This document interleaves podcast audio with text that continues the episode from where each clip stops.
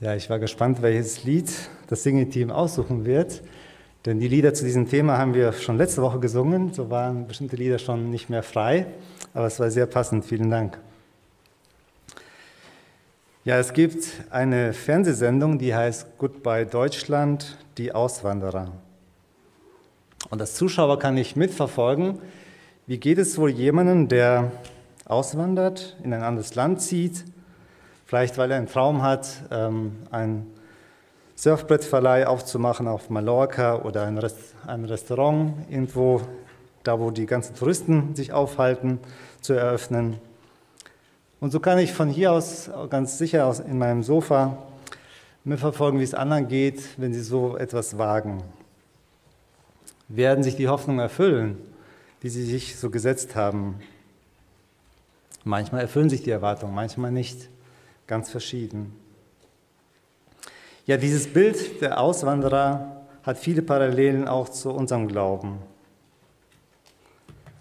Es geht um Hoffnung, es geht um, das, um ein Verlassen, es geht darum, loszugehen und auf das zu vertrauen, was Gott gesagt und versprochen hat. Können einmal, einmal abblenden? Genau. Ja, das werden wir am Beispiel der Erzväter uns anschauen, die im Hebräerbrief beschrieben werden. Die, habe, die Predigt habe ich überschrieben, unterwegs in eine neue Stadt. Wenn wir über die Ewigkeit nachdenken, so hat sicher jeder verschiedene Bilder. Wie stellen wir uns den Himmel vor? Wie wird es dort sein? Ich habe mal einige Bilder einfach so zusammengesetzt, die mir da sofort in den Sinn kamen. Wenn es um den Himmel geht, was wird denn dort sein? Viele denken vielleicht zuallererst daran, Freunde und Verwandte dort wiederzusehen, die uns vorangegangen sind. Ja, das ist ein sehr tröstender und sehr wichtiger Moment, wenn wir an den Himmel denken. Irgendwie wird es uns dort auch gut gehen, wenn wir wirklich im Himmel sind und vielleicht wird das dort einfach das beste Essen, was wir uns vorstellen können, geben, eine super schöne Wohnung. Wir werden einen neuen, perfekten Körper haben. Darum ging es in der letzten Predigt. Kein Leid, kein Schmerz, keine Sünde wird es dort geben. Ja, nichts, womit ich mich rumschlagen muss, äh, was meinen Körper betrifft, weil ich dann einfach einen neuen, perfekten Körper haben werde. Aber es wird dort sicher auch um zuallererst um die Anbetung Gottes gehen. Dafür steht der abgebildete Thron. Das ist die Hauptsache. Alles dreht sich um die Anbetung Gottes. Ich behaupte, viele Menschen haben zu diesem Thema eine weiße Seite, eine weiße Wolke, so habe ich es mal dargestellt. Keine klaren Vorstellungen, keine Ideen, keine Erwartungen. Was, was ist das überhaupt? Was passiert dort? Als Christen dürfen wir wissen, was Gott uns durch sein Wort, die Bibel, offenbart und aufzeigt. Die Erzväter haben schon ganz am Anfang der Menschheitsgeschichte den Himmel als ihr das Ziel ihres Lebens gesetzt.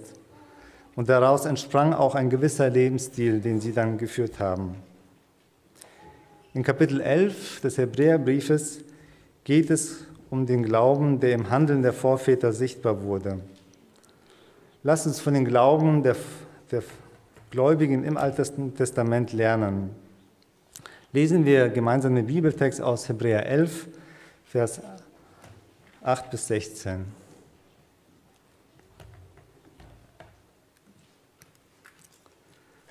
Hebräer 11, Vers 8 bis 16, nach der neuen Genfer Übersetzung. Wie kam es, dass Abraham dem Ruf Gottes gehorsam gehorchte seine Heimat verließ und an einen anderen Ort zog, der nach Gottes Zusage einmal sein Erbbesitz sein würde. Warum machte er sich auf den Weg, obwohl er nicht wusste, wohin er kommen würde? Der Grund dafür war sein Glaube. Im Vertrauen auf Gott ließ er sich in dem ihm zugesagten Land nieder, auch wenn er dort zunächst nichts weiter war als ein Gast in einem fremden Land und zusammen mit Isaak und Jakob, den Gott dasselbe Erbe in Aussicht gestellt hatte, in Zelten wohnte. Er wartete auf die Stadt, die, die auf festem Fundament steht und deren Gründer und Erbauer Gott selbst ist. Wie kam es, dass Abraham noch in einem Alter, in dem man eigentlich nicht mehr Vater werden kann, die Kraft erhielt, mit seiner Frau Sarah, die selbst unfruchtbar war, ein Kind zu zeugen? Auch dafür war sein Glaube der Grund. Abraham war überzeugt, dass der, der ihm einen Sohn versprochen hatte, vertrauenswürdig ist. So stammt also von einem einzigen Mann, noch dazu von einem, dessen Zeugungskraft erloschen war, eine unermesslich große Nachkommenschaft ab, so unzählbar wie die Sterne am Himmel und der Sand am Ufer des Meeres. Sie alle, von denen wir jetzt gesprochen haben, haben Gott bis zu ihrem Tod vertraut, obwohl das, was er ihnen zugesagt hatte, dann noch nicht eingetroffen war. Sie blickten es nur aus der Ferne, aber sie sahen die Erfüllung voller Freude entgegen denn sie waren auf dieser Erde nur Gäste und Fremde und sprachen das auch offen aus. Wenn sich aber jemand als Fremder und als Gast bezeichnet, gibt er damit zu verstehen, dass er noch eine Heimat, nach einer Heimat Ausschau hält. Hätten unsere Vorväter dabei an das Land gedacht, aus dem sie gekommen waren, so hätten sie ja genügend Zeit gehabt, dorthin zurückzukehren. Nein, sie sehnten sich nach etwas Besserem, nach einer Heimat im Himmel. Daher schämt sich Gott auch nicht, ihr Gott genannt zu werden. Schließlich hat er im Himmel tatsächlich eine Stadt für sie gebaut. Dieser Abschnitt im Hebräerbrief äh, ist ein ganz wichtiger, der den Glauben definiert und erklärt und auch ja, mit Bildern sichtbar macht. Die Hebräerchristen waren, so wie der Name schon sagt, äh, jüdisch geprägte Christen, die an Jesus glaubten aber die unter Druck standen, die Erfolgen erle Verfolgung erlebt haben und nun am Kippen waren. Sie haben sich überlegt, ob es nicht besser wäre, zum Judentum zurückzukehren.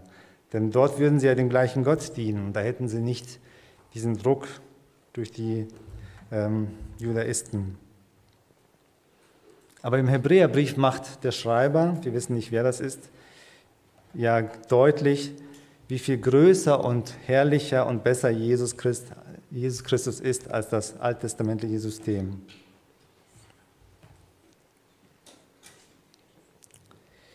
Hier sehen wir einmal die Route, die Abraham gezogen ist. Ganz unten rechts äh, aus Ur, da ist er mit seiner ganzen Familie, also mit seinem Vater, mit seinem Bruder und dessen Frau und auch Abraham war schon verheiratet, nach Haran, also hochgezogen. Und da sehen wir schon, es ist eine gewisse Strecke, die einfach sein Vater entschieden hat, mit der Sippe dorthin zu ziehen in eine andere Stadt. Also hatte Abraham schon sozusagen Umzugserfahrungen, als er in Haran lebte. Aber das Entscheidende für den, neu, äh, den jetzigen Auszug war, dass Gott ihn berufen hat.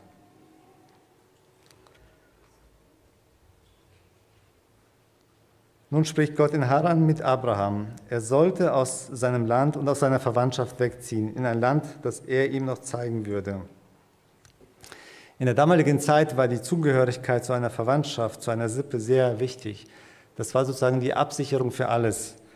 Ähm, wenn, wenn etwas passierte, wenn jemand krank wurde, wenn äh, ja, die Stadt belagert wurde, Feinde kamen, dann war immer die Sippe, die Verwandtschaft, die Familie da wo man sich gegenseitig geholfen hat, sich gegenseitig gestützt hat, äh, der füreinander eingetreten ist, äh, das war der Schutzraum. nun fordert Gott Abraham auf, diesen Schutzraum zu verlassen und in ein Land zu ziehen, was er ihm noch gar nicht in dem Moment sagte, sondern er sollte einfach auf Gott vertrauen, dass er loszieht und vertraut, dass Gott ihn wirklich an diese Stelle führen wird. Und Abraham hört auf Gottes Ruf und geht los. Wenn wir uns mal Gedanken machen, was Abraham so zurückgelassen hat. Ähm, in Haran wohnte er in, in, festen, in einer festen Stadt. Das heißt, man hatte ein schönes Haus aus Stein, äh, wetterfest, ähm, gut klimatisiert. Man konnte es warm machen, im Winter, äh, im, im Sommer hat es gekühlt. Ähm, also ein Steinhaus ist schon was Wunderbares, wenn man im Zelt lebt. Manche haben das vielleicht im Urlaub gemerkt. Und Abraham hat äh, das verlassen und lebte von dem Augenblick an nur noch in Zelten. Er hat auch den Schutz der Stadt verlassen. Ein Zelt ist ja wirklich ganz leicht zu überfallen. Aber so eine Stadt aus Stein gebaut mit Mauern außenrum, die war nicht so leicht einzunehmen. Also diesen Schutz hat Abraham auch verlassen, um loszuziehen auf Gottes Verheißung hin. Er hat auch den Rückhalt der Verwandtschaft, der Sippe verlassen. Irgendwo ein paar hundert Kilometer weiter weg, wenn er wohnen würde, könnte er nicht schnell mal anrufen und sagen, kommt vorbei, hier ist gerade äh, ein Unglück passiert, bitte helft mir. So einfach war das nicht, wenn, man, wenn die Verwandtschaft weit weg ist. Also das hat er auch verlassen. Und das Ziel war noch nicht bekannt. Er, es war ihm nicht klar, ob er dort ankommen würde, wie es dort sein würde. Würden die Menschen ihn akzeptieren, würden sie ihn annehmen? Kann er sich dort was aufbauen? Oder ist er ein Ausländer, den man dort nicht haben möchte? Keine Rechte, eventuell auch keine Annahme. Ja, ich, ich als Russlandsdeutscher habe diese Erfahrung auch ähnlich gemacht, nicht ganz so heftig. Als wir nach Deutschland kamen, dann war man irgendwie Teilhaber von zwei Kulturen. Die Kultur, aus der man kam und die Kultur, die hier einem noch fremd war. Aber irgendwie gehörte man auch schon hierhin. Und äh, so machte man so seine Erfahrungen. Es ist erstmal nicht schön, als Fremder zu sein, vielleicht nicht alles zu verstehen, die Sprache zu lernen, die ersten Deutscharbeiten sechs, dann nächste Arbeit wieder sechs und so weiter. Also weil man einfach die Sprache nicht kann und ja in Deutsch, im Fach Deutsch natürlich ganz wichtig. Und dann langsam ging es runter mit den Noten. Ähm, ja, und man hört es immer heraus, du, du kommst von, von, woanders und dann die Frage, wo, wo kommst du her? Heute habe ich kein Problem damit und kann dazu stehen und bin froh, äh, ja, sogar beide Kulturen zu kennen. Ja, vieles sprach dagegen für den Auszug, den ähm, Abraham sich vorgenommen hat oder wo er Gott vertraute. Doch er tat es, weil er an Gott glaubte. All diese Sorgen, die sich man, man sich so machen kann, wie es dort sein wird, ob ich dort ankomme, wie ich behandelt werde und so weiter, die musste er sich nicht machen, weil Gott gerufen hat. Und wenn Gott ruft, dann hat er einen guten Plan und dann funktioniert dieser Plan und Gott steht zu seinem Wort. Und wir merken, wie Abraham wirklich ganz auf Gottes Zusage vertraut und loszieht. Er hat den Schutz Gottes. Mehr Schutz braucht er nicht. Abraham vertraut Gott. Und hier wird sichtbar, was in Kapitel 11 schon ja, im ganzen Kapitel erklärt äh, wird, nämlich was Glauben überhaupt ist. Ja, Glauben ist ein Fürwahrhalten von dem, worauf man hofft und ein Nichtzweifel an dem, was man noch nicht sieht. Vers 1. Dann wird aber auch in Vers 6 deutlich gemacht, wie wichtig dieser Glaube ist. Nur durch diesen Glauben haben wir überhaupt Zugang zu Gott. Und ohne Glauben ist es unmöglich, Gott zu gefallen. Wer zu Gott kommen will, der muss glauben, dass es ihn gibt und dass er die belohnt, die ihn aufrichtig suchen. Also hier wird ganz klar gemacht, ohne Glauben können wir keine Verbindung zu Gott haben. Nur durch Glauben haben wir Zugang zu Gott. Und diesen Vers hat Abraham uns wunderbar vorgelebt. Abraham rechnete mit Gott, er vertraute ihm und ging deswegen los. Er rechnete auch damit, dass Gott ein Belohner sein wird. Er rechnete mit einer neuen ewigen Stadt, die Gott selbst erbaut, erbauen wird. Und ein Warten darauf macht ja nur Sinn, wenn er Bewohner dieser Stadt werden wird. Warum sollte er sich sonst auf diese Stadt freuen? Ein interessanter Ausdruck hier an dieser Stelle, ähm, ein Warten auf eine Stadt. Wir kennen das nicht aus unserem Leben. Also wir warten auf keine Stadt, sondern wir fahren, ziehen in eine Stadt, wir fahren in eine Stadt, aber wir, wir warten auf keine Stadt. Kann man so lange warten, bis eine Stadt gebaut wird? der Gott versprochen hat, diese Stadt, das neue Jerusalem für die Gläubigen zu bauen und Abraham die Hoffnung hat, dahin zu kommen. Deswegen wartet er auf diese Stadt. Jetzt ist sie noch nicht da, er ist noch nicht dort, aber er wartet auf diese Stadt. Und um Missverständnisse vorzubeugen, erklärt der Schreiber in Vers 15, dass die Erzväter nicht ihre Heimatstadt meinten. In Vers 15 lesen wir, dass sie hätten ja zurückkehren können. Also sie hätten, wenn es darum ginge, wieder in ihre Heimat zu kommen, da wo sie hergekommen sind, da wo sie ausgezogen sind, dann hätte Abraham einfach nur zurückziehen können nach Haran und wäre er wieder zu Hause bei seiner Verwandtschaft in der Stadt, in der sie lebten. Und damit kommen wir hier zum zweiten Hauptgedanken. Als, als Fremde unterwegs in die wahre Heimat. Lesen wir nochmal Vers 13 bis 16. Sie alle, von denen wir jetzt gesprochen haben, haben Gott bis zu ihrem Tod vertraut, obwohl das, was er ihnen zugesagt hatte, dann noch nicht eingetroffen war. Sie erblickten es nur aus der Ferne, aber sie sahen die Erfüllung voller Freude entgegen. Denn sie waren auf dieser Erde nur Gäste und Fremde und sprachen das auch offen aus. Wenn sich aber jemand als Fremder und als Gast bezeichnet, gibt er damit zu verstehen, dass er nach einer Heimat Ausschau hält. Hätten unsere Vorväter dabei an das Land gedacht, aus dem sie gekommen waren, so hätten sie ja genügend Zeit gehabt, dorthin zurückzukehren.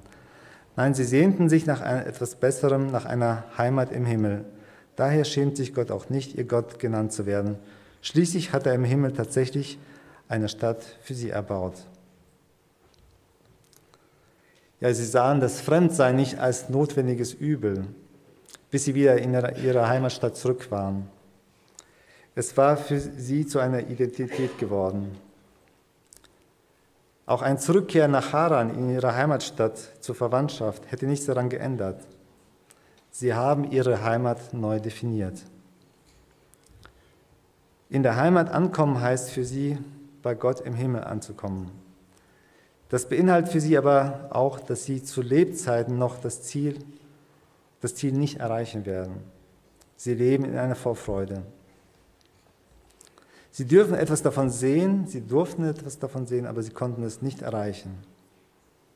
In Vers 39 und 40 des gleichen Kapitels wird es auch nochmal über sie gesagt, ihnen allen stellte Gott aufgrund ihres Glaubens ein gutes Zeugnis aus und doch haben sie die endgültige Erfüllung dessen, was er ihnen zugesagt hatte, nicht erlebt.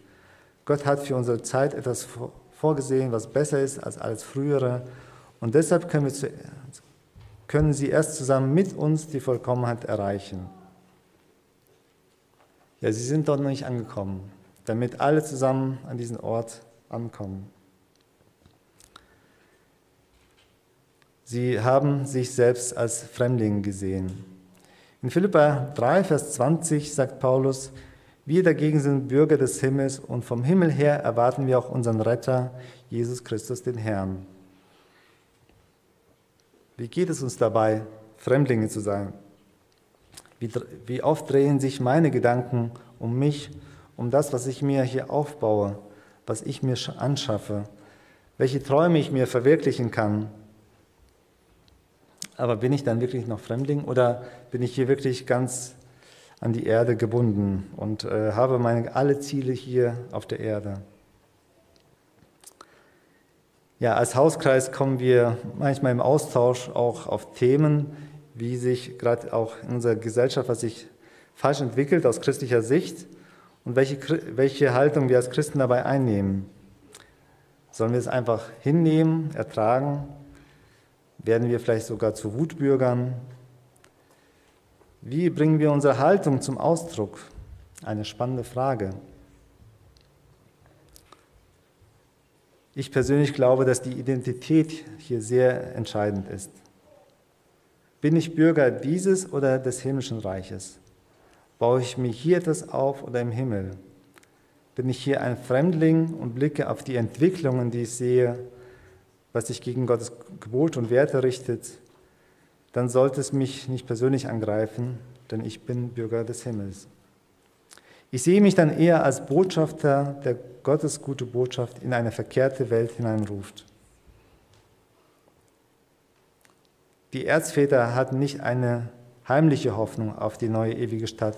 Sie gaben auch den Mitmenschen ganz klar zu verstehen, dass sie hier nicht zu Hause sind, dass sie Fremde sind und dass sie ein Ziel haben, nämlich eine neue Stadt, die Gott baut. Kann es sein, dass wir als Christen manchmal die doppelte Staatsbürgerschaft leben, alle Vorrechte und alle Rechte hier einfordern und ausleben und gleichzeitig auch noch Himmelsbürger sein? Das ist doch wunderbar. Zwei Staatsbürgerschaften. Aber Abraham ist hier uns ein großes Vorbild. Er hat seine Hoffnung ganz auf Gottes neue ewige Stadt gesetzt. Mit der Hoffnung, dort anzukommen und Bürger dieser neuen Stadt zu sein, lebte er anders wie seine Mitmenschen. Ein Prediger sagte mal, das, worauf ich hoffe und heute noch nicht sehe, bestimmt, wie ich heute lebe. Als Christen sind wir doch für diese Welt gestorben. Wie können wir da so leben, als wäre die Welt alles, was wir erreichen können?